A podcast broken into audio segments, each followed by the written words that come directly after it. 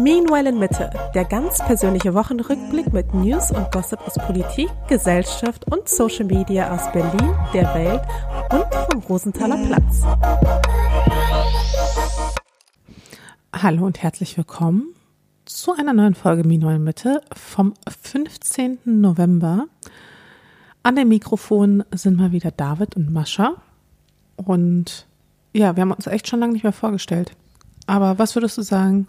Was sind wir in erster Linie? Nee, Eltern? Fang du mal an. Ich mach danach und ich habe dann gleich, dann geht's direkt los mit dem ersten Thema. Okay, sehr gut. Äh, ich bin Influencerin und frisch gebackene Mutter und David ist auch, auch Influencer, Koch-Influencer und frisch gebackener Vater. Ja. Und Designer und Unternehmer. Ich habe viele Ja, okay. Podcaster, ich habe viele, viele Hüte auf. Aber vor allem, Gib pass an. auf, vor allem bin ich, ich bin ja ein Glückskeks eigentlich. Ja, das bist du auf jeden Fall. Denn ich habe dich an meiner Seite. Du bist, du bist echt ein spektakulärer Fang, der mir da gelungen ist. Absolut, ja. Und ähm, das denke ich mir auch jeden Tag, wo ich die Augen aufmache. okay, jetzt will ich suspicious. Und nee, ich bin da, ich habe das Gefühl, da bin ich schon, ich habe wirklich, also ja, viel besser geht's nicht. Du bist hübsch, du bist erfolgreich, du bist intelligent, ja. Also du checkst alle Boxen, du bist eine liebevolle Mutti und Partnerin. Aber wenn ich denke, ich bin schon, ich habe einen Glücksgriff gelandet, Ja. Was kommt jetzt? dann ist ganz die Frage, vorsichtig, ganz vorsichtig. wenn ich ein Glückskeks bin, was ist dann Pete Davidson? Pete Hast du gehört, Davidson. wen Pete Davidson jetzt datet? Ist es Der- dir tatsächlich in Gang? Es ist mir tatsächlich entgangen. Also ich weiß nur, er hat Kim Kardashian gedatet. Und Hat er gemacht, unter anderem. Die Unter anderem. die Liste ist ja lang. Ja, pass auf, da unfassbar. kommen, da kommen wir gleich. Oder wollen wir, wir kommen, wir können nochmal von hinten aufrollen und dann zum heutigen großen Finale kommen, wen er jetzt datet. Dann kannst du raten, nämlich. Aber er hat unter anderem ja gedatet auch Kate Beckinsale, ähm, Die sieht richtig gut aus. Kim Kardashian, Ariana Grande. Hm. Die finde ich jetzt, also Geschmackssache vielleicht. Äh, Und aber viele, hier ist so eine Liste, ich weiß nicht, äh, da gibt es noch viele andere dabei, ähm, die ich jetzt nicht kenne, die aber auch alle irgendwie Schauspielerinnen sind oder irgendwas anderes, Models. Dann Kim Kardashian und jetzt Er hat geupgradet, oder was? seine neueste Partnerin. Wen würdest du denken, datet Pete Davidson? Wer ist auf dem Markt? Wer könnte es sein? Wenn äh, Megan Fox nicht vergeben wäre, hätte ich gesagt, Megan Fox. Ah. Angelina Jolie vielleicht? Nee. Wer ist noch so auf dem Markt? We- Weiß ich jetzt nicht. The one and only Jennifer Lopez. Emily Ratajkowska. No way. Pete Davidson und Emily Ratajkowski, K, egal, daten jetzt. Okay. Finde ich aber nicht schlecht. Das, also Wie macht er das? Tja. Wie macht er das? Er, er arbeitet ja persönlich so die Liste durch, die viele Teenager früher quasi, wenn es das noch so gäbe, dann würden das, wenn es so alle Girls, die so als Bravo-Poster an den Wänden von den Teenager-Boys hängen würden, würde ich sagen, die datet er durch. Ja, ist eine gute Frage. Also äh, es bestimmt sein Aussehen. Ja. Nein, ähm, meinte nicht sogar Emily Ratajkowska, ähm, dass sie auf hässliche Männer steht? ja, das war, glaube ich, aber eher als Beleidigung von ihrem Ex gedacht, von dem sie sich da getrennt hatte gerade. Ja gut, also Pete ist jetzt auch nicht. Ist auch fies, ne? Wenn Würde das, man wenn das, stell dir vor, das sagt eine Frau öffentlich so in den Medien und dann bist du de der Nächste, den sie datet. Ja, Weiß ich auch nicht, ob das so gut ist. ja schön, schön für, für die zwei. Ja, irgendwas, ähm, irgendwas muss es ja geben. Ich glaube einfach, er ist einfach ultra lustig und gleichzeitig einfach auch nett.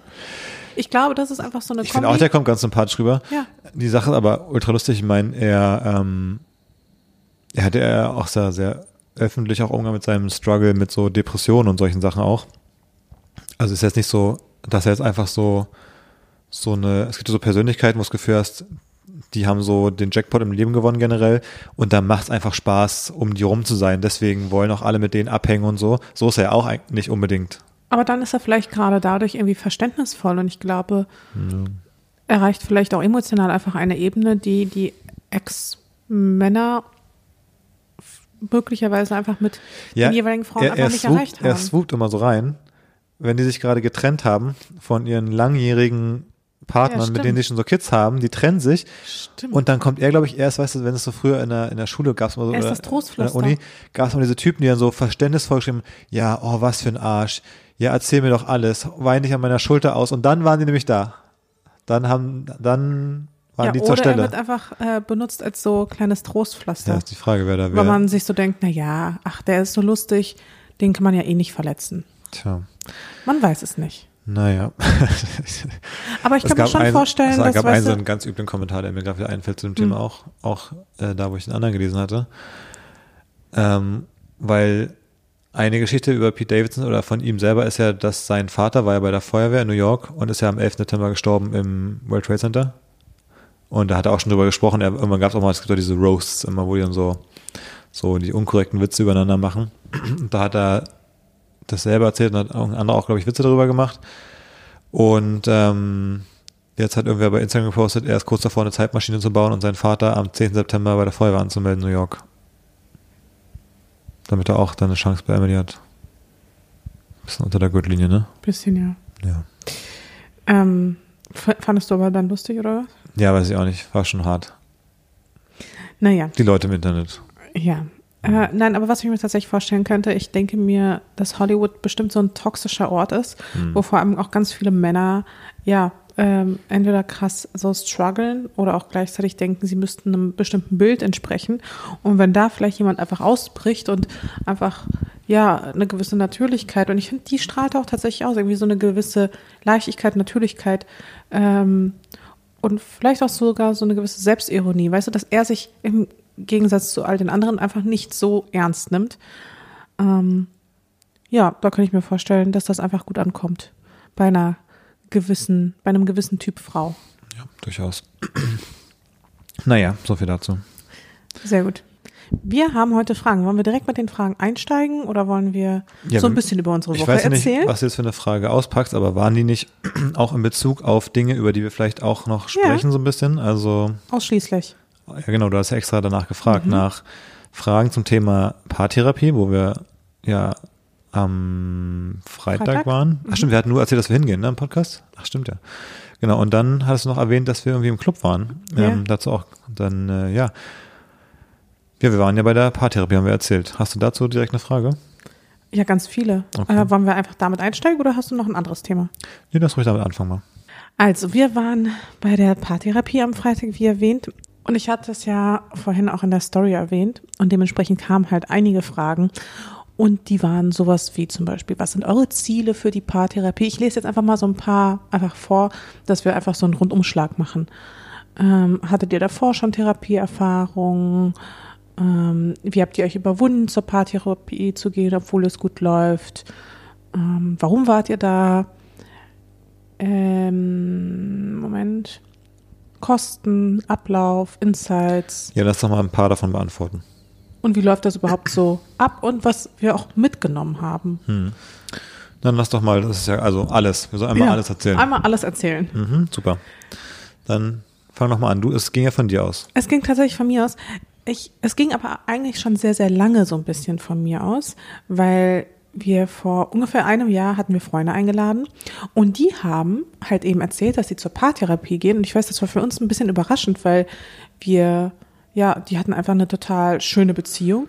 Und das haben sie dann irgendwie in so einem intimen Rahmen erzählt. Und dann haben wir gedacht, aha, krass, hätten wir nicht, also war ich schon überrascht, dass die zur Paartherapie gehen und dass denen das auch so viel bringt. Also sie haben da total von geschwärmt. Ich war gar nicht so überrascht, ehrlich gesagt, weil ich finde es generell gar nicht so überraschend, wenn jemand das erzählt, dass man das macht. Also ich finde auch dann diese Frage, wie habt ihr euch überwunden oder diese ganzen Themen und Stigma und so, ist bei dem, bei dem Thema generell sowas, was ich überhaupt gar nicht wahrnehme.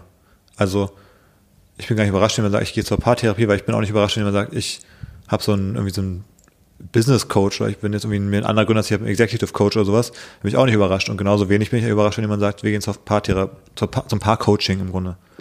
Aber ich finde schon, dass es irgendwie so noch krass stigmatisiert ist. Also, dass, wenn man sagt, man geht zur Paartherapie, dass Leute sich sofort automatisch fragen, warum denn? Was stimmt denn bei Ist denen? sicherlich nicht? generell, ist durchaus sagen, ist vieles zu sehen, aber ich meine, nur für mich selber bewerte jetzt gar nicht so, deswegen war ich auch nicht überrascht, so, deswegen denke ich jetzt gar nicht, oh wow, krass, hätte ich ja nie gedacht oder so, weil ich es gar nicht so als einen krassen Schritt sehe. Ja, dann hast du es vielleicht auch gar nicht so extrem wahrgenommen. Aber ich habe mich dabei ertappt gefühlt, wie ich das bewertet hatte Hm. und dementsprechend auch einfach überrascht war, weil wir ja irgendwie noch ein paar Tage vorher gesagt haben, dass die eine total angenehme Beziehung führen, dass wir gern Zeit mit denen verbringen und so.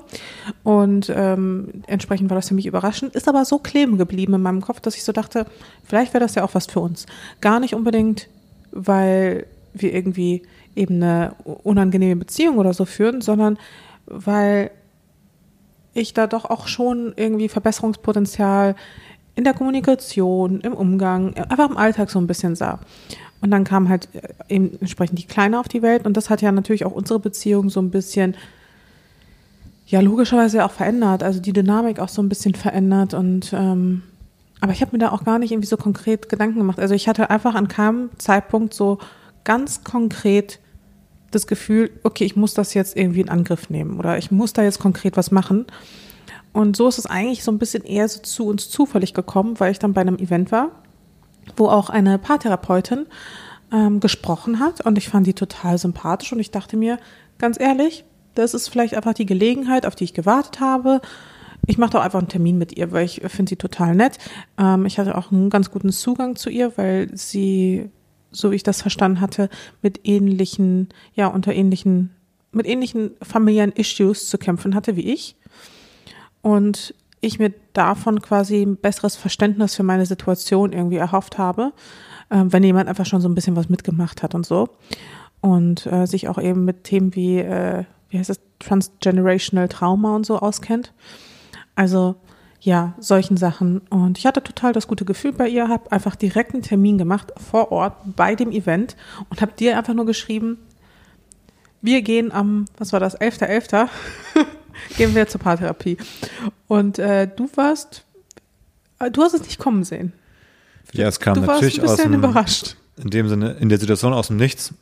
Aber wie gesagt, für mich jetzt einfach nichts ähm, Dramatisches in irgendeiner Art und Weise. Ich dachte so, oh, okay, äh, interessant, einfach eher wegen der Art, du hättest auch schreiben können, wir gehen zum, weiß ich auch nicht, 11.11. .11. Babyschwimmen. Hätte ich auch gesagt, ah, äh, okay, so. Also es war einfach, die, der Termin kam so rübergeschossen auf einmal und dann dachte ich so, interessant. Natürlich Ja. ein bisschen, ein bisschen was anderes nochmal eben, Paartherapie als jetzt Ich glaube, Babyschwimmen. du hast schon irgendwie so ein Fragezeichen oder sowas irgendwie zurückgeschickt oder so Ja, wie gesagt, weil, weil überhaupt Smiley. nicht klar war, du hast gesagt, du gehst zum Event, auf einmal kommt so diese Nachricht, ich war einfach so, hä? Was ist jetzt passiert, so ungefähr? ähm, ja, Ja, ich habe das dann einfach in die Hand genommen und wie gesagt, es war eher wie so wie so eine Gelegenheitssache, so ein bisschen wie so ein Gelegenheitskauf, aber halt so, so ganz positiv. Und äh, wir machen da jetzt zehn Sitzungen, äh, insgesamt, ich glaube, 1500 Euro oder sowas kostet das Gesamtpaket. Und ja, wir haben jetzt die erste Sitzung hinter uns. Was sagst du? was war denn dein Ziel erstmal noch? Also warum hast Ach du so. denn an dem Tag entschieden, dass es eine gute Idee wäre, dann jetzt in, Ja, meinte ich ja. Also ich glaube schon, dass es noch Upside gibt bei uns in Sachen eben Kommunikation oder Alltagsbewältigung oder sowas. Oder dass ich auch manchmal das Gefühl habe, wir strugglen manchmal mit äh, unseren Rollen vielleicht auch. Ähm, also sowohl du als auch ich. Und ich mir einfach dachte, schaden kann es auf jeden Fall nicht. Und was ich mir gewünscht habe, war wirklich so ein besseres Miteinander, einfach so im Alltag, in so Alltagskleinigkeiten, einfach ein besseres, ja, bessere Kommunikation, besseres Verständnis. Ähm, und es war mir wichtig, dass wir da einfach auf einer Linie sind und insbesondere auch deswegen, weil wir ja jetzt eine gemeinsame Tochter haben und ich mir halt wünsche, für sie auch und natürlich auch für mich, aber auch für sie, dass sie in einem sicheren und stabilen Elternhaus aufwächst und es prägt einen dann doch schon sehr, wie die Eltern miteinander umgehen. Es heißt ja, dass es total wichtig ist, dass die Kinder sehr viel Liebe erfahren von ihren Eltern. Aber ich glaube, es ist mindestens genauso wichtig, dass die Eltern sich selbst, also sich auch gegenseitig lieben und man das quasi auch mitbekommt, so als Kind. Ich finde es auch, das ist auch meine Erinnerung an meine Kindheit, ehrlich gesagt, fast prägnanter, vielleicht weil einfach das, also weil es bei mir eh in dem Sinne alles sehr gut war. Aber ich fand es auch richtig belastend, wenn es, ich sag mal, normale Streits, die ein bisschen doller waren, quasi, ja. Also einfach das Gefühl hatte, so wie man sich auch einfach in jeder Beziehung mal streitet, aber man hat mal so zwei Tage keinen Bock, schweigt sich an und geht sich aus dem Weg. Das als Kind mitzuerleben, das ist richtig scheiße gewesen einfach. Ich finde, das war. Ja, weil man fühlt sich so hilflos, ne? Man hat auch dieses Gefühl so, also ich, das, das war in meinem Fall, glaube ich, gar nicht immer oder nie so dramatisch.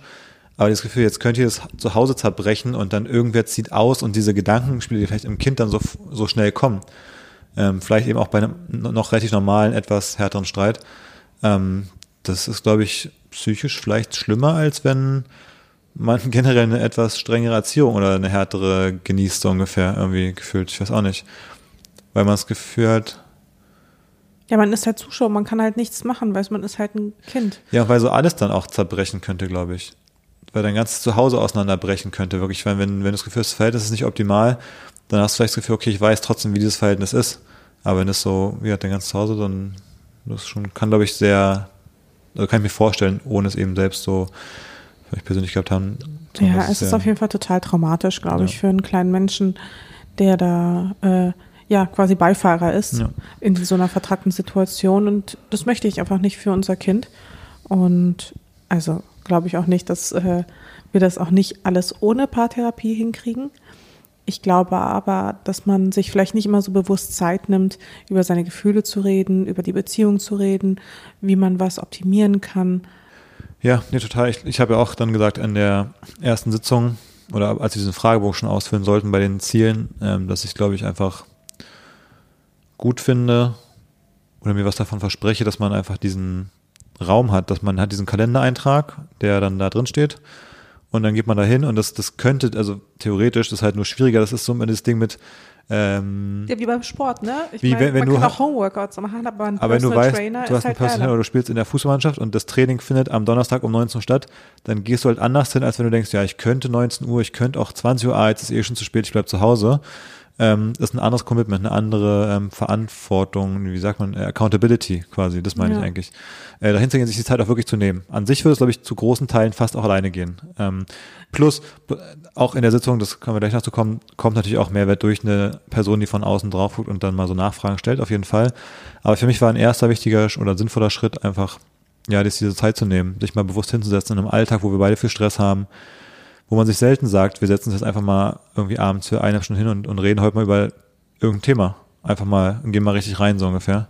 Ich glaube, das ist schon ein großer Mehrwert. Da fängt schon an. Ja, total. Und auch, dass da jemand das auch quasi dieses Gespräch so ein bisschen geleitet hat, weil ich weiß noch, wir haben uns hingesetzt und waren so, okay, so und jetzt. Und ja, ich wusste ja auch gar nicht, worüber soll ich reden. Also ich wusste nicht, womit man, also wie fängt man so ein Gespräch an? Es ist ja so ein bisschen wie, es ist schon so ein bisschen klischeemäßig. Du bist halt in dem Raum und dann mhm.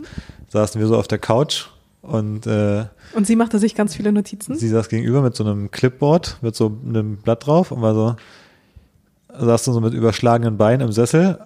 Wir hätten uns auf die Couch so hinlegen müssen, weißt du, so. Ja. So typisch so. Ähm, nee, aber sonst war es schon so und dann, ich weiß gar nicht mehr, dann war der Einstieg einfach so ein bisschen so, ja, wie, wie kommt ihr heute hier an? Wie geht's euch? Ähm, wie ist es so? Und dann kommt man ja gerade so eine erste Saison auch, glaube ich, relativ schnell in so einen Punkt, der vielleicht so ein bisschen, wo man sagt, ja, letzte Zeit war irgendwie deswegen ein bisschen stressig oder sowas und warum denn? Ja, das und das und, und dann kommt man ja, finde ich, ja. schnell bei irgendwas an, wo man sagt, ja, das ist so ein bisschen ein Thema, was mich beschäftigt, was vielleicht auch im Kontext von uns beiden irgendwie ist. Was ich erstaunlich fand, war, dass wir dann die Sitzung verlassen haben und ich hatte mega das gute Gefühl. Und habe ich dich gefragt, wie du es fandest und du warst so, ja, ganz cool. Und dann habe ich gefragt, hattest du neue Erkenntnisse? Und du warst so, nee. Und ich hatte aber voll die neuen Erkenntnisse und ich war so, hä, wie, du wusstest schon alles oder was? Ja, aber guck mal, ich meine, ähm, zum einen ging es ja auch eben stärker von dir aus und du hast ja gerade selber gesagt, dass du vielleicht in der Vergangenheit auch ein paar Themen hast, die ähm, ja im Kontext von Beziehungen und so vielleicht da so mit reinspielen. Die habe ich eben nicht zum Beispiel, so aus der Kindheit oder sowas.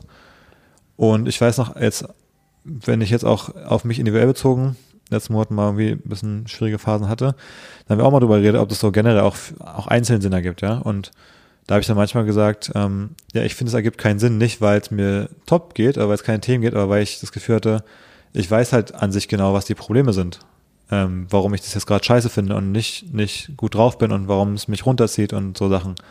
Ähm, und ich dann das Gefühl hatte, ich könnte das Gespräch, kann ich so ein bisschen durchspielen. Und ich weiß dann ungefähr, was die Nachfrage ist, dann sage ich, ja, das ist deswegen so und dann sagt sie, aber nicht so, und sage ich, ja, das ist deswegen so und dann, dann ist es so ein bisschen so und auch bei dem Thema, was wir besprochen haben, ich fand das schon durchaus sinnvoll noch trotzdem und ich glaube auch einfach, es voreinander mal auszusprechen und auch nochmal ein bisschen Feedback zu haben, da sind auch mal neue Impulse dabei, keine Frage, aber im Großen und Ganzen sind es Themen, die ich für mich dann schon doch ähnlich reflektiert habe bisher.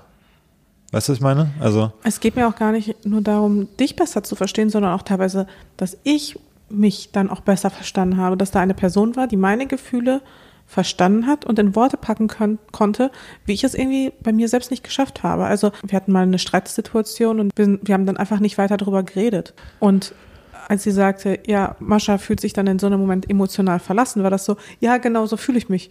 Und darauf wäre ich zum Beispiel alleine gar nicht gekommen. Mhm. Ja, das fand ich, das war wahrscheinlich, also das so zu formulieren, war vielleicht für mich auch das, äh, so das Interessanteste, das so als dieses Verlassen gefühlt, das so zu betiteln, zu benennen. Und das hat halt bei mir deswegen auch so ein, so Trigger ausgelöst, weil verlassen zu werden, war ja, ist ja quasi so ein Leitmotiv einfach in meinem Leben. Mhm. Und quasi, dass sie da dass sie das so direkt so rausgefunden hat und direkt da reingegangen ist, das war dann für mich dann einfach erstaunlich. Ja, ich glaube, das äh, gibt bei dir schon so Themen, wo man jetzt nicht so, muss man kein Genie sein, um manchmal zu verstehen, wo, was so die Motive sind oder so. Oder die, die Gründe. Das sind ja jetzt Du, ja, du redest da ja auch dann drüber und das ist jetzt keine Raketenwissenschaft, glaube ich, aus psychologischer Sicht manchmal, was da vielleicht für Sachen in der Vergangenheit waren, die sich nach heute noch auswirken, quasi, glaube ich. Ja, aber äh, trotzdem ist so, ich, ich meine, es könnten ja unterschiedliche, es könnte ja auch irgendwie sonst irgendeine Form von Gewalt sein, aber ja. Dass sie genau dieses Thema aufgegriffen hat, das. Ja, vielleicht war es einfach, also, also sehr gut einfach, verstanden. Ist genau. natürlich, ich sage es auch aus meiner Perspektive, ich kenne dich auch viel länger, dass sie es in der ersten Session dann so versteht, ist natürlich schon gut. Oder, und einfach oder, das auch so formuliert, wie ich ja. selbst auch gar nicht drauf gekommen wäre, was eigentlich so, warum mich das stört oder warum das mein Problem ist. Ja, nee, auf jeden Fall. Das, ähm also das hat mir auf jeden Fall auch sehr geholfen. Ich habe auch das Gefühl gehabt, das hat unserer Beziehung, ja, was heißt geholfen? Also sicherlich auch auf jeden Fall geholfen, aber es hat sie ähm, noch ein Stückchen schöner gemacht. Ich meine, sie ist auch schon schön, aber ja.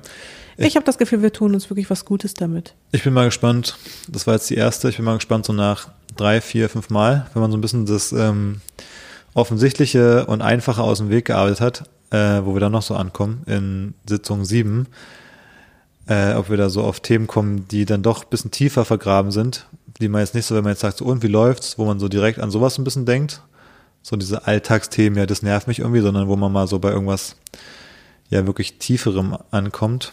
Bin ich mal gespannt, ob es da was gibt oder ähm, ob wir auf so Dinge stoßen, ob wir ab der fünften Session eigentlich denken, ja gut, jetzt müssen wir uns mal wirklich Themen überlegen, schon so ungefähr. Bin ich, Was ja auch schön wäre. Ja, ich bin einfach gespannt, wie das so wird in den nächsten. Ich bin auch gespannt.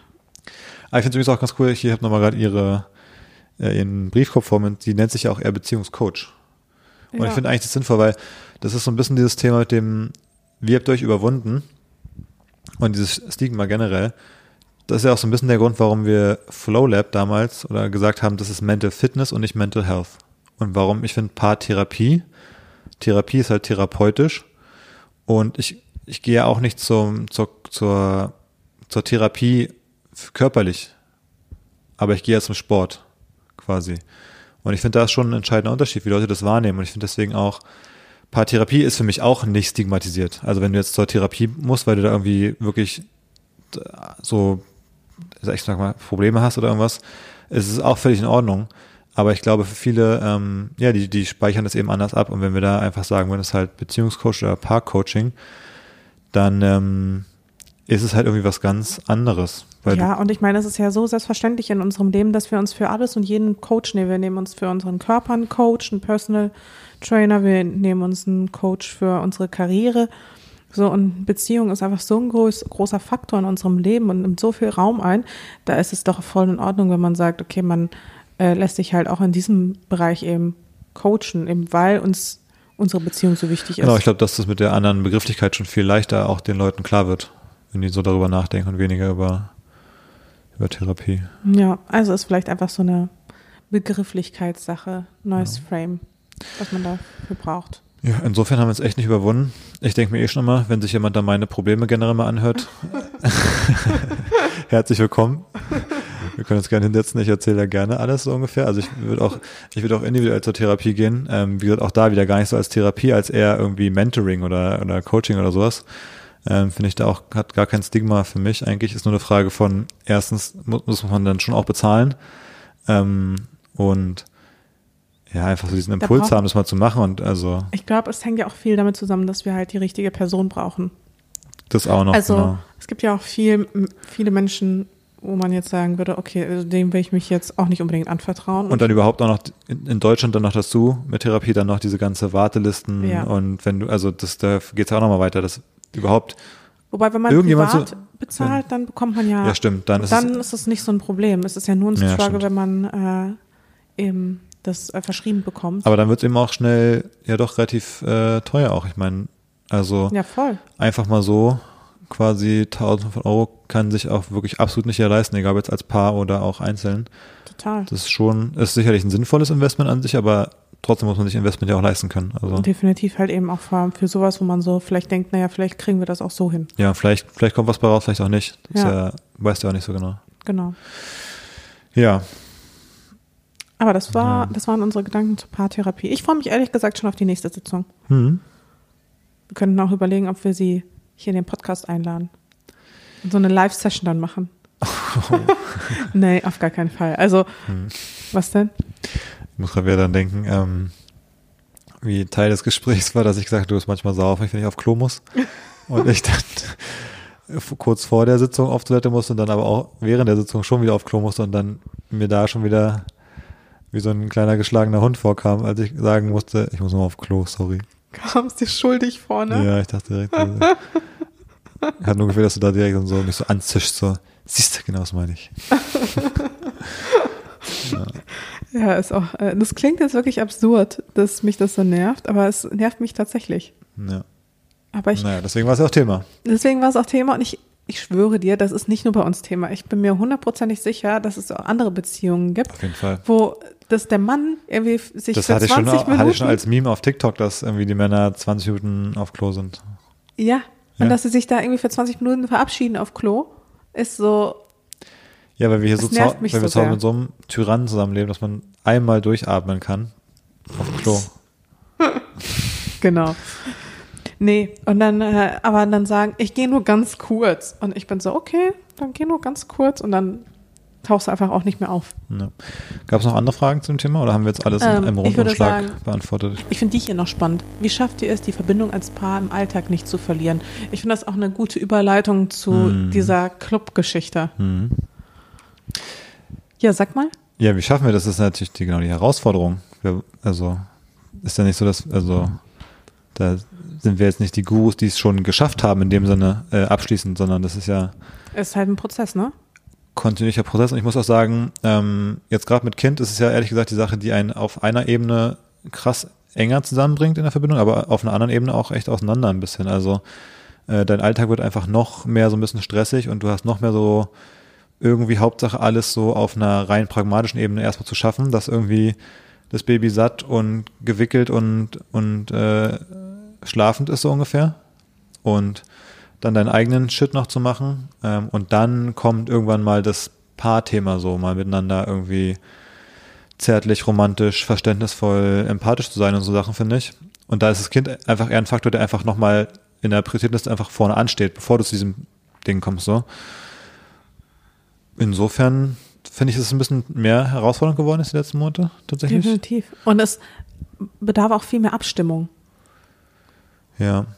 Also wir müssen uns halt wirklich extrem aufeinander abstimmen in unserem Alltag, was halt vorher nicht der Fall war. Und das, da kommen wir wirklich nochmal zum anderen Thema, aber das Problem ist wirklich, man vergisst so ein bisschen, dass wenn man jetzt sowas hat wie, man will als Paar was machen, man will aber auch mal alleine was machen. Und dann ist es ja so, wenn ich jetzt alleine eben, das Beispiel war jetzt irgendwie mit Union eben, zum Unionsspiel gehe, dann investiere ich einmal die Zeit, die ich dann nicht arbeiten kann oder nichts mit dir mache, weil äh, ich eben irgendwo bin, was unternehme. Und dann komme ich ja wieder, da hattest du ja drei Stunden das Baby quasi und dann sagst du, jetzt kann ich es aber mal, also übergibst du es an mich für drei Stunden quasi. Und dadurch sind, sind alle Zeitblöcke, die man so hat, verdoppeln sich irgendwie so automatisch. Das heißt, in der Zeit konntest du quasi nichts unternehmen. Also unternimmst du dann ja quasi vielleicht am nächsten Abend für drei Stunden was und da sind dann gleich zwei Abende für uns als Paar weg, wo wir nichts zusammen machen, in dem Sinne. Also nicht, wir, wir wiegen es ja nicht immer gegeneinander auf, dass du was unternimmst, wenn nur ich und- was unternommen habe oder so, aber ähm, und so verdoppelt sich irgendwie alles immer so ein bisschen. Ja, es ist halt wirklich eine strategische Herausforderung geworden. Ja. Und ähm, ja, ich glaube, die das Coaching ist da jetzt ein guter Ansatz, da ein bisschen bewusst bei zu bleiben. Und wir haben ja auch schon, habe ich auch schon gesagt, weiß nicht, was letzte Woche auch hier, ähm, dass ich glaube, dass darin die Chance liegt, diesen Need zu erkennen jetzt, dass es mit dem Kind ein bisschen schwieriger wird und deswegen jetzt aktiver darauf zu reagieren. Also ich glaube, was auch viele aus dem Alltag kennen, auch ohne Kind, ist, dass man so ein bisschen dahin lebt und ähm, am Anfang macht man vielleicht noch so Dates und so und dann irgendwann hört man halt so ein bisschen auf und man hat dann vielleicht nicht so den Impuls zu sagen, jetzt jede, jedes Wochenende oder jede Woche eine Date Night oder sowas oder auch nur einmal im Monat, wie auch immer. Ähm, und durchs Kind, wenn man merkt, okay, krass, jetzt müssen wir uns die Zeit auch wirklich mal ganz bewusst nehmen, sonst haben wir gar keine Zeit mehr gemeinsam. Dadurch hat man fast einen stärkeren Impuls, wieder aktiver, achtsamer, bewusster sich solche Sachen reinzuplanen. Und ähm, zu sagen, jetzt organisieren wir uns mal was für in zwei Wochen. Da kommt dann jemand, und dann können wir irgendwie. Und dann überwindet man sich dann auch vielleicht. Und dann geht man auch los. Genau. Dann, ja. Das war mal früher. Früher hätten wir an dem Abend, hätten, früher hätten wir am letzten Samstag, wären wir zu Hause geblieben und hätten Netflix gemacht und wären ins Bett gegangen um elf. Hätten gedacht, ach, bin so müde. Und so hatten wir uns halt vorgenommen, ähm, meine Mama hat Zeit, sie kann das Baby nehmen und dann, wie gesagt, dann gehen wir los.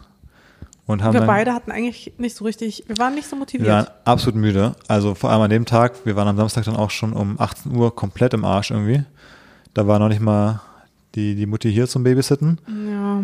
Und ähm, dann war sie dann irgendwann da und ähm, ja, ich war eigentlich ready ins Bett zu gehen, zu sagen, cool, dass du da bist, äh, wir gehen mal eine Runde ausschlafen. Ja. Das, das war eigentlich mein Bedürfnis. Aber dann haben wir Date Night gemacht, ne? Genau, dann Unsere- haben wir Date Night gemacht. Was ich, glaube ich, noch hinzufügen möchte, ist, du meintest ja auch, also es ist halt eine Chance und damit man diese Verbindung als Paar hat, ist so ganz grundsätzlich, und ich glaube, mit der Paartherapie haben wir uns schon was geschaffen und auch in unserem Umfeld haben wir uns das auch schon angefangen zu schaffen, aber so ein richtiges Setting einfach. Du brauchst ein richtig gutes Setup von vielleicht eben in Zukunft auch einer festen Person, die dann einmal die Woche kommt, jeden Samstagabend oder was auch immer, äh, je nach Absprache, so wie ich weiß nicht, wir ja auch äh, eine feste Putzkraft haben, die jede Woche kommt. Also man braucht halt so ein gewisses Setup und wenn man das aber halt krasse, krasse, also das muss man sich auch halt einfach leisten können. Also Genau. damit man sich Ich so ein Setup leisten kann, das ist Voll. ja auch einfach wirklich ein krasser finanzieller Faktor, muss man auch wirklich sagen. Ja, also natürlich, ich rede ja jetzt auch aus meiner Perspektive heraus. Voll, aber ich, Ähm, und wir haben halt die finanziellen Möglichkeiten. Andere haben vielleicht andere Möglichkeiten durch die Eltern oder sowas. Ich meine, deine Eltern wohnen zwar auch in Berlin, aber es ist halt dann doch nochmal in deinem speziellen Fall nochmal was anderes, warum äh, sie jetzt nicht jede Woche auf die Kleine aufpassen können. Aber manche haben dann halt irgendwie andere Verwandtschaft oder so, ähm, wo sie dann ihr Kind mal abgeben können für einen Abend oder auch mal für eine Nacht. Und wir müssen uns halt dieses Setup, ja, halt leisten können und wir können es uns leisten. Und die Frage ist eigentlich gerade eher so, wie, wie kommt man daran, wie schafft man es, da so eine passende Person zu finden, der man vertraut.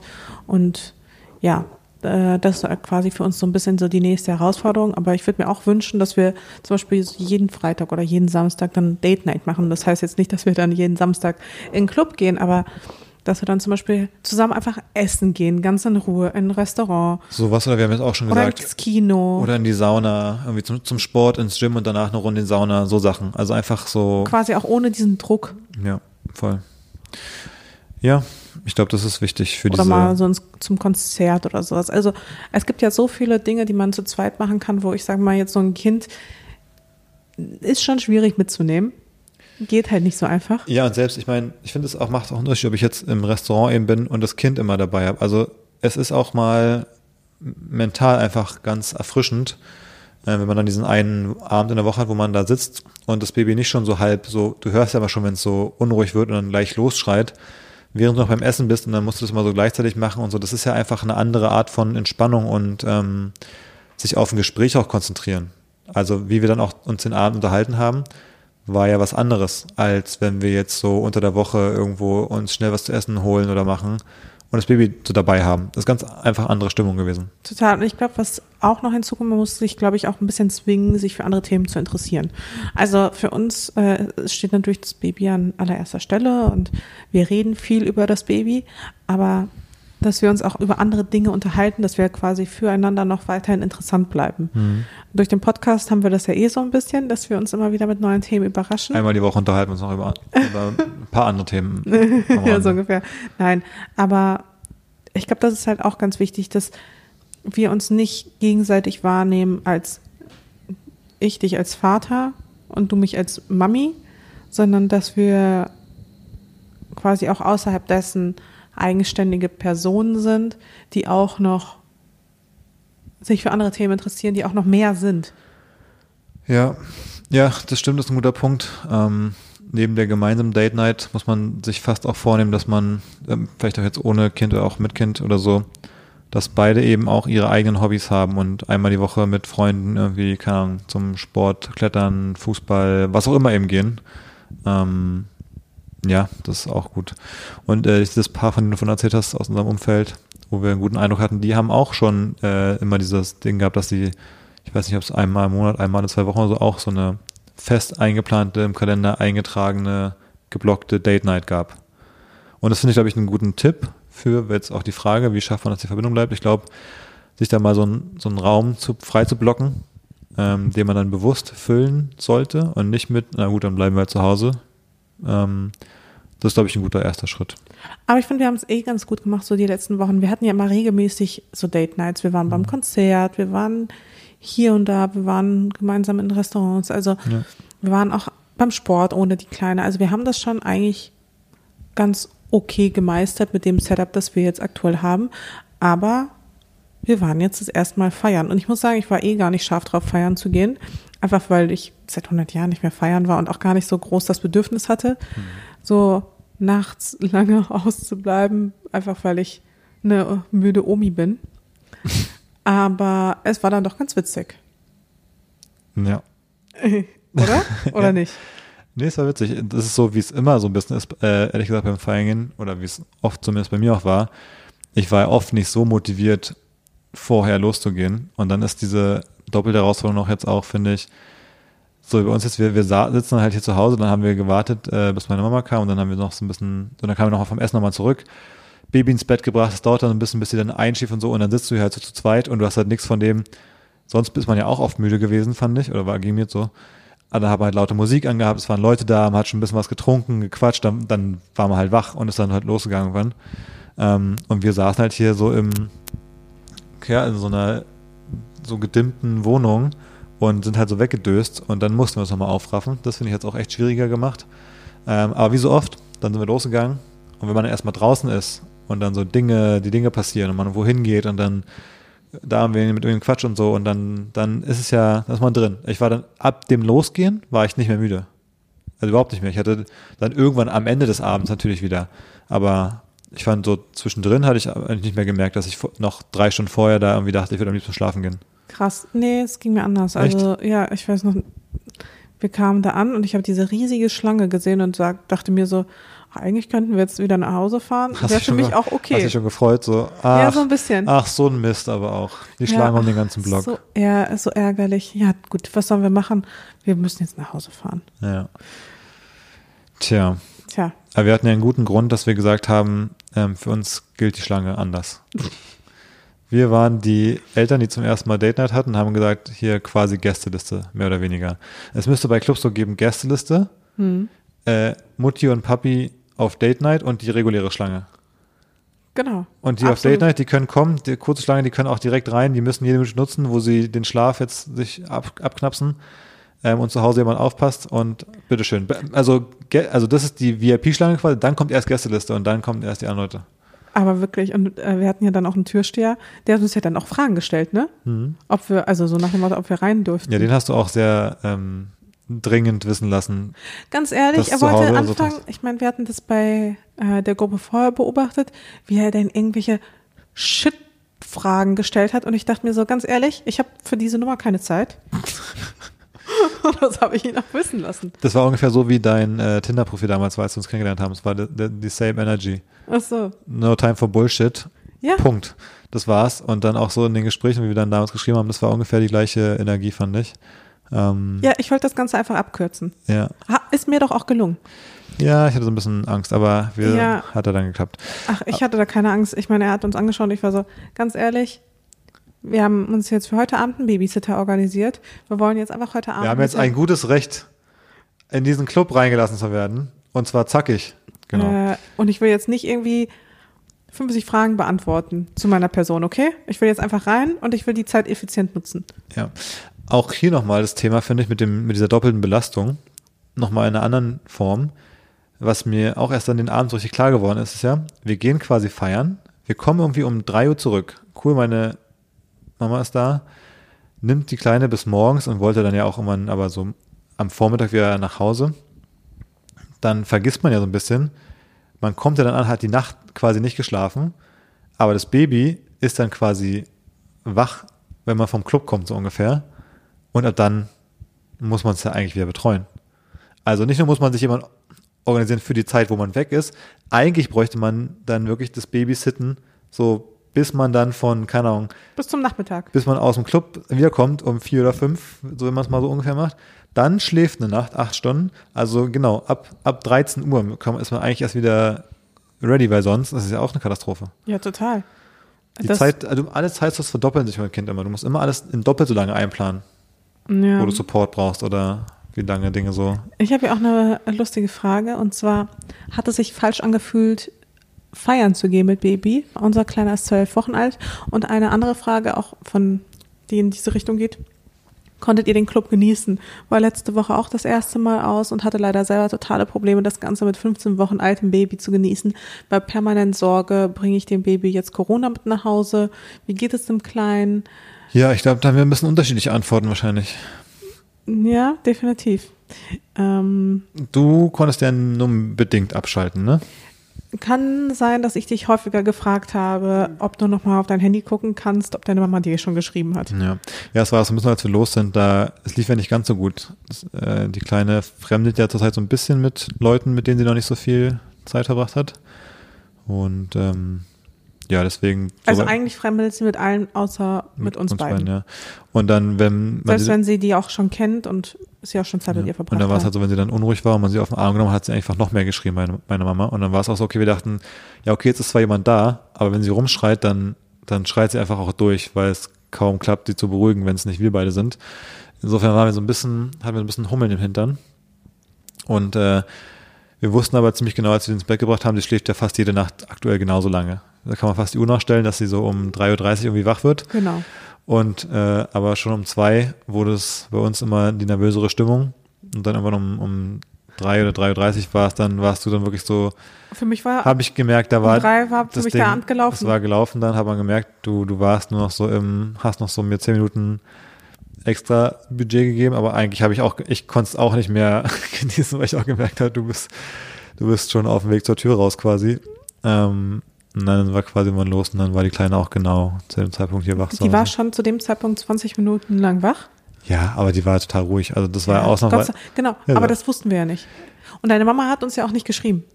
Ja. Und ich war dann schon echt richtig nervös. Und ich weiß noch, wir sind dann so die Treppe bei uns hoch und ich habe schon gesehen, im Flur ist das Licht an.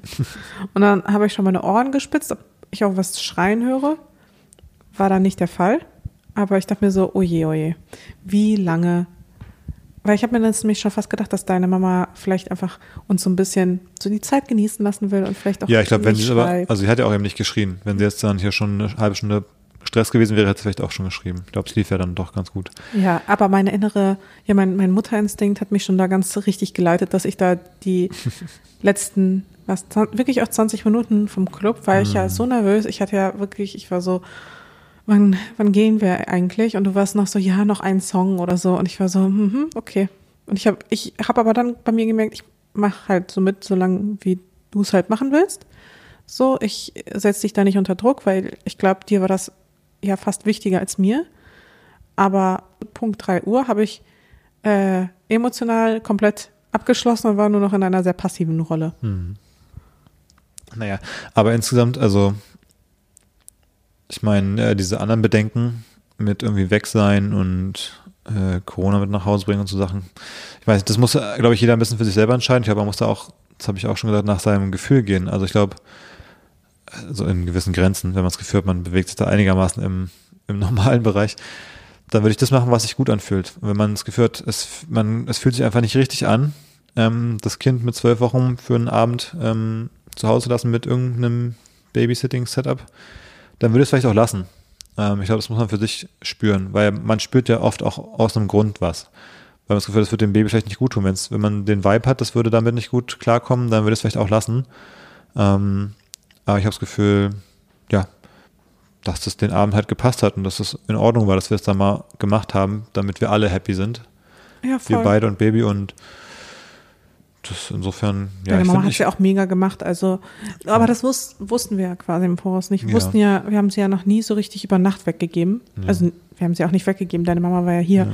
Aber, dass wir so über Nacht mal weg waren, das war ja jetzt quasi das erste Mal und entsprechend unentspannt war ich und habe mir natürlich Sorgen gemacht. Und ich glaube, das ist auch ganz normal und ich war ja auch so, es war einfach eine ging's ja, komplett andere Experience. Ich konnte mich einfach eben nicht so fa Ja, fallen lassen. so ging es mir schon auch. Ich glaube, das ist ein bisschen ein Lernprozess. Das wird dann auch, umso öfter man das vielleicht macht, irgendwann mit der Zeit wird man lernen, wie es halt so funktioniert und auch ein bisschen entspannter sein. Ich glaube, trotzdem das Gefühl ist ein guter, davon kann man sich ganz gut leiten lassen. Aber ich habe sie schon sehr vermisst. Ja. Ich habe sie wirklich richtig doll vermisst. Das ist so komisch, wenn ich auch nur einige Stunden von ihr getrennt bin, bin ich direkt schon so eine, in so einem Modus, dass ich so direkt die ganze Zeit an sie denken muss und so. Und ähm, ich habe ja auch vor allem, als wir feiern waren, nicht getrunken. Das war ja auch. Ja, ich auch nicht. anderes. Ich meine, wir haben, bevor wir losgegangen sind, einen Espresso Martini getrunken. Ja, ich hatte einen irgendwie Gin Mule irgendwas. Also wir hatten beide einen Cocktail. Aber ansonsten waren wir Und dann einfach habe ich nüchtern. ein Bier getrunken noch im Club. Da hast du eine Mate getrunken, da hast du noch ein Wasser und ich noch eine Mate getrunken und das, das war's. Ja, wir waren einfach komplett nüchtern. Aber das ist ja für mich gar nicht so Mhm. krass. Ich war ja schon öfter auch so feiern. Ich weiß noch, wo ich mal mit Freunden feiern war, wo die nicht glauben konnten, dass ich irgendwie im Sisyphos halt irgendwie ja auch zwei Bier getrunken habe. Die es nicht verstanden haben, wie ich bei der Musik, wie, wie ich die Musik, wie ich dazu tanzen kann, ohne. Ja, für mich gibt es auch schon ohne Alkohol, aber es ist äh, trotzdem einfach Ja. mal. Also das eine ist, wenn man sich bewusst dagegen entscheidet, dass man sagt, man will keinen Alkohol trinken, weil man hat einfach keinen Bock drauf, oder wenn man so sagt, okay, man will keinen Alkohol trinken, weil dann einem die Brüste explodieren und man das Baby nicht füttern kann und alles Mögliche und weil da so ein Rattenschwanz dran hängt, dass man sich lieber einfach den Stress nicht antut. Ja, naja, so viel zu unserer Date- und Party-Night. Ja. Es steht, wir haben ja schon den nächsten, den nächsten Ausgehabend geplant. Oh ja, Anfang Dezember, davon werden wir dann natürlich zu gegebener Zeit genau. gern wieder berichten. Da haben wir dann auch das äh, perfekte Setup organisiert. Meine Mama kommt nämlich Mhm.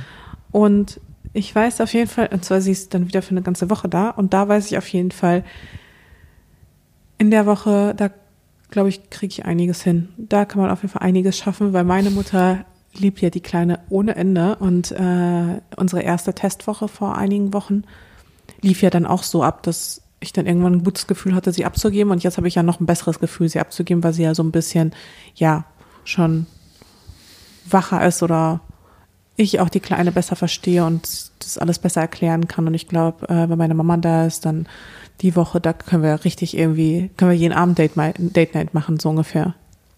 Mhm. Bin Freue ich gespannt. mich schon drauf. Hm.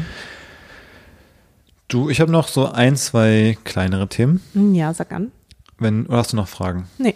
Also, ich meine, das waren ja alles so Fragen, die grob in dem Bereich waren. Ja. Ähm, zum einen äh, eine gute und eine schlechte Nachricht zugleich, nur so als kleinen Einwurf.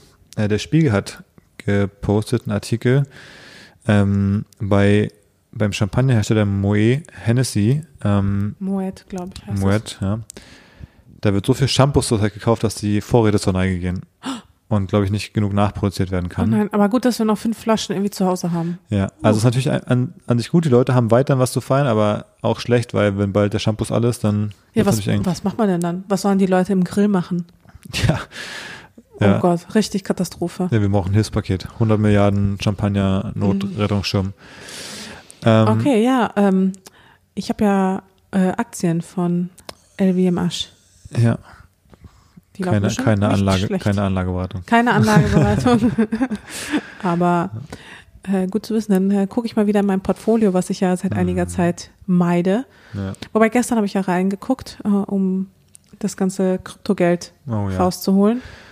Ich hatte auch überlegt, ob wir nochmal ein Update machen nach der FTX-Geschichte, weil es war so nämlich, dass als wir es aufgenommen hatten, Also quasi zehn Minuten nach der Aufnahme waren schon wieder fünf neue Sachen passiert und dann bis zum Folgenrelease auch. Aber ich glaube, das ist also das ist überhaupt nicht, mehr ein, überhaupt nicht mehr einzuholen, dieses Thema, ehrlich ja. gesagt. Also FTX ist ja komplett pleite mittlerweile. Sam Bankman-Fried ist auch komplett Geld weg eigentlich. Und es Privatinsolvent, oder? Ist er überhaupt noch da? Ja, er lebt ja auf den Bahamas, er wird da schon von irgendwelchen ah, okay. äh, Agents, aber irgendwie schon ist er schon unter Beobachtung, um nicht abzuhauen. Der twittert irgendwelche abstrusen Sachen mit irgendwelchen einzelnen Buchstaben und so. Ähm, dann kommt die ganze Zeit raus, irgendwie, er hat irgendwie 400 Millionen bei Sequoia investiert, die haben dafür 400 Millionen bei ihm investiert. Tom Brady hat irgendwie sein halbes Vermögen in seinem, bei FTX verloren. Also, die Geschichten sind wirklich, äh, es gibt so viele, es ist nicht mehr, nicht mehr zu managen. Und an irgendwelche anderen äh, Kryptobörsen gehen auch schon halt den Bach runter. Crypto.com hat irgendwie schon Auszahlungsprobleme und so weiter. Das Einzige, genau, wir haben zugesehen, dass wir unser Geld auch mal von den, das wir noch hatten, von den Exchanges runternehmen, weil das, glaube ich, gerade einfach ein bisschen heikel, äh, generell nicht so schlau ist vielleicht, aber jetzt ja. nochmal extra Up heikel ins Code Wallet. Ab ins Wallet.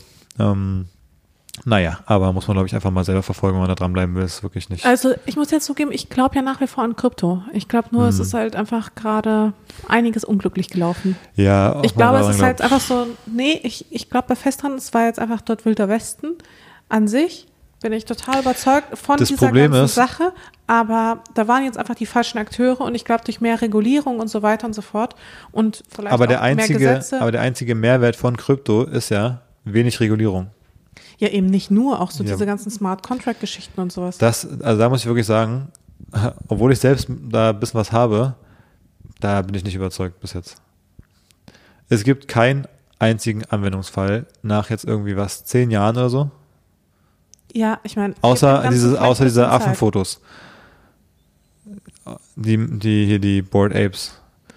Gib dem Ganzen ein bisschen. Ich habe zehn Jahre ist echt eine ganze Menge und für das, was da an, an Geld investiert wurde, dass da wurden Milliarden und so investiert und es gibt nicht eine einzige Firma, die wirklich irgendwie was gebaut hat, was Sinn ergibt, was irgendwie auch nur annähernd massentauglich wäre. Naja, also ich bin da auf jeden Fall skeptisch, was nicht heißt, dass man nicht trotzdem äh, ein bisschen dabei sein kann, ähm, wenn man das Gefühl hat, man, man will es nicht verpassen, aber da muss ich noch überzeugt werden. Eine andere Sache, die ich erzählen wollte, ähm, und zwar gab es in Australien einen Fall, ähm, da wurde eine Frau von der Flughafen-Security gestoppt, ähm, weil die war da, ist da durch diesen Scanner gegangen und da wurde aber noch Metall entdeckt und ähm, stellte sich raus, ähm, ja, sie hat einen sogenannten Buttplug getragen, in dem die Asche von ihrem verstorbenen Freund war. What? Ja, und da hat sie auch einen TikTok zu gemacht. was anfängt, wie sie quasi vor dem Check-in steht oder vor der Sicherheitskontrolle steht, so äh, mal schauen, ob dann ist so ein das Stecker-Emoji wegen, wegen Plug. so, mal gucken, ob sie das äh, entdecken werden. Ähm, carrying his ashes äh, through airport security. Und äh, hat aber nicht geklappt, scheinbar. okay. Aber ja. Kann man natürlich auch machen. Wollte ich einfach mal teilen. Das ist einfach, der Podcast ist ja auch dazu da, dass die Dinge, die ich hier sonst manchmal so am, beim Frühstück machen erzähle, dass ich die, die hier erzählen kann, dass wir das auch ein paar mehr Leute mitbekommen, weil es vielleicht lustig ist. Und das ist genau diese Story. Ja, äh, das äh, TikTok, das verlinken wir auf jeden Fall. Ja, würde ich auch vorstellen. Ja, okay, aber wie kommt man denn auf sowas? Apropos Buttplug, also ich bin mal gespannt, was in diesem äh, Kalender drin ist. ja, da können wir wöchentlich die Auswertung machen, ja. Ja, genau. So, und dann habe ich noch äh, eine letzte Sache und da können wir mal wieder zu einer Rubrik kommen, die wir schon lange nicht mehr hatten. Oh, da bin ich gespannt. Das gibt's doch gar nicht! Und zwar, eine Sache, die mich mal aufregt, ist folgendes. Ähm, Olli und Jan haben im Podcast wieder über, über Elon Musk geredet. Und es geht jetzt nicht. Oh, jetzt kommt's. Nee, es geht nicht um, es geht nicht um Elon. Okay. Nur anhand des Themas hat sich ein anderes, The also was anderes aufgetan, was ich okay. gemerkt habe, was mich nervt. Und zwar hat dann Jan irgendwie erzählt, äh, die Raketen, die Elon baut, das hätte ja wohl jeder andere geschafft mit dem Geld und so, gar nichts Besonderes, fand ich schon mal irgendwie Quatsch, aber wie auch immer, hat er gesagt, mit den Milliarden im Rücken und so. Und dann sagte Olli, es ging um, die, um den Twitter-Kauf und dieses ganze, diese ganze Shitshow, die jetzt gerade passiert. Da meinte Olli, was man mit dem Geld alles Sinnvolleres hätte machen können. Und sowas hört man ja auch oft zum Beispiel, wenn sowas ist wie ein Fußballspieler wechselt für 100 Millionen in Verein oder sowas, dann sagen Leute, mit den 100 Millionen hätte man so viel machen können. Und ich denke mir jetzt mal, das Geld ist ja nicht weg. Also, die 100 Millionen, die gibt's ja immer noch.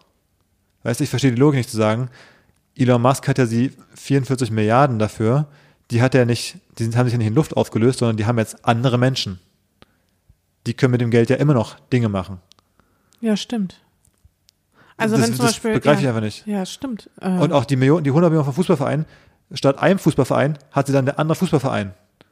Und dann zu sagen, mit dem Geld hätte man ja irgendwie Brunnen in Afrika bauen können, das stimmt, das hätte man da machen können, aber das kann man auch immer noch genauso machen wie einen Tag vorher, bevor der Spieler für 100 Millionen transferiert wurde. Es ändert sich gar nichts daran, finde ich. Im Fall von Elon Musk sogar hat statt einer Person 44 Milliarden oder statt, da sind noch ein paar andere dabei, welche großen Funds, die da auch mitbezahlen, aber Elon hat ja dann, keine Ahnung, irgendwie auch 10 Milliarden oder was er da mit selber privat reingegeben hat oder so. Jetzt haben das halt die ganzen Aktionäre. Also es war in dem Sinne ja eine schöne demografische Umverteilung zu einem gewissen Grad von Geld von der reichsten Person der Welt zu etwas weniger reichen Personen zumindest auf der Welt. Wie kann man denn da sagen mit dem Geld, jetzt ist es irgendwie weg? Das verstehe ich nicht. ja, ich glaube, das kommt daher, dass wenn man selbst Geld ausgibt, dann ist das Geld das ist weg. weg. ja. Also wenn ich jetzt irgendwie sage, ich kaufe mir jetzt eine, weiß ich nicht, ich kaufe mir jetzt Lebensmittel, ich kaufe mir jetzt irgendwie bei Rewe oder wo auch immer Lidl, keine Ahnung was, äh, einen Einkauf von 100 Euro, dann ist das Geld weg und ich habe das Essen gegessen. ja. Es ist also de facto weg. Ich glaube, deswegen entsteht halt so ein bisschen so diese Logik, wenn man das von Geld sich selbst ist so halt ein nie so richtig weg, ne? Geld ist, also vor allem ist ja Geld eigentlich nur dann so richtig unproduktiv, wenn es eben bei so Leuten wie Elon Musk quasi, ich sag mal, auf dem Konto rumliegt, dann ist es ja am unproduktivsten. Es ist ja sogar fast das Wünschenswerte, dass es so richtig breit gestreut verteilt wird unter irgendwelchen Aktionären oder wem auch immer. Aber ich irgendwas. glaube, je ärmer man ist, desto mehr weg ist sozusagen das Geld, weil man kauft sich dann zum Beispiel Sachen, die dann, die zum Beispiel keinen Wiederverkaufswert oder sowas haben, die Aber das, aber das ist ja trotzdem eigentlich gut, weil umso mehr das Geld in den Wirtschaftskreislauf kommt, umso mehr Produktives passiert da ja, weil dann kriegt es ja irgendwer, Genau, aber dann kriegt ja zum irgendeine Mitarbeiterin bei Rewe das Gehalt, die wiederum geht in irgendeinen Laden, kauft irgendwie Schulsachen für ihr Kind, da ist irgendeine Verkäuferin oder Ladenbesitzerin. Also nur so haben ja überhaupt alle Geld. Also ja, aber zum Beispiel bei besonders reichen Menschen, die achten dann zum Beispiel schon drauf, dass sie Sachen kaufen, die dann vielleicht auch wieder einen Wiederverkaufswert haben. Also beispielsweise, du kannst dir eine Handtasche kaufen von einer schlechten Qualität, aber du kannst dir auch eine MS-Tasche kaufen, die jedes Jahr an Wert steigt. Ja, aber das ist ja für dieses Argument mit, das, Ge- mit dem Geld, dass man Sinnvolleres machen können, nicht entscheidend. Es geht ja eher Genau, darum, dass ja, das ja, Geld aber jetzt jemand anderes hat. Und Ich meine, es, es ist halt einfach ein anderes Mindset. ja. Aber ich will damit sagen, ich finde fast immer, wenn gesagt wird, was man mit dem Geld hätte machen können, fast immer, würde ich sagen, ist das Geld dann sogar an einem besseren Ort. Weil es meistens von, weil es geht ja immer um diese riesigen Summen oder so, und meistens werden die riesigen Summen von irgendjemandem, irgendeiner Institution, die viel zu viel Geld hat, an andere gegeben, die tendenziell eher ein bisschen weniger davon haben. Oder es dann eben über Gehälter zum Beispiel, weil dann irgendwie eine Luxusbrand dann auch wieder Gehälter zahlt an Leute, die im Laden arbeiten oder so. Also eigentlich ist es doch genau das Beste, was passieren kann, dass die Leute ihr Geld ausgeben, die so viel davon haben. Ja, Naja, habe ich nur gedacht, komisches Argument. Ergibt für mich keinen Sinn. Okay. Ja, Das war's, glaube ich, auch diese Woche, ich würde oder? auch sagen. Alles klar. Dann bis nächste Woche. Und warte mal, ist das dann schon soweit? Nächste Woche? Nee, ist noch nicht dein Geburtstag.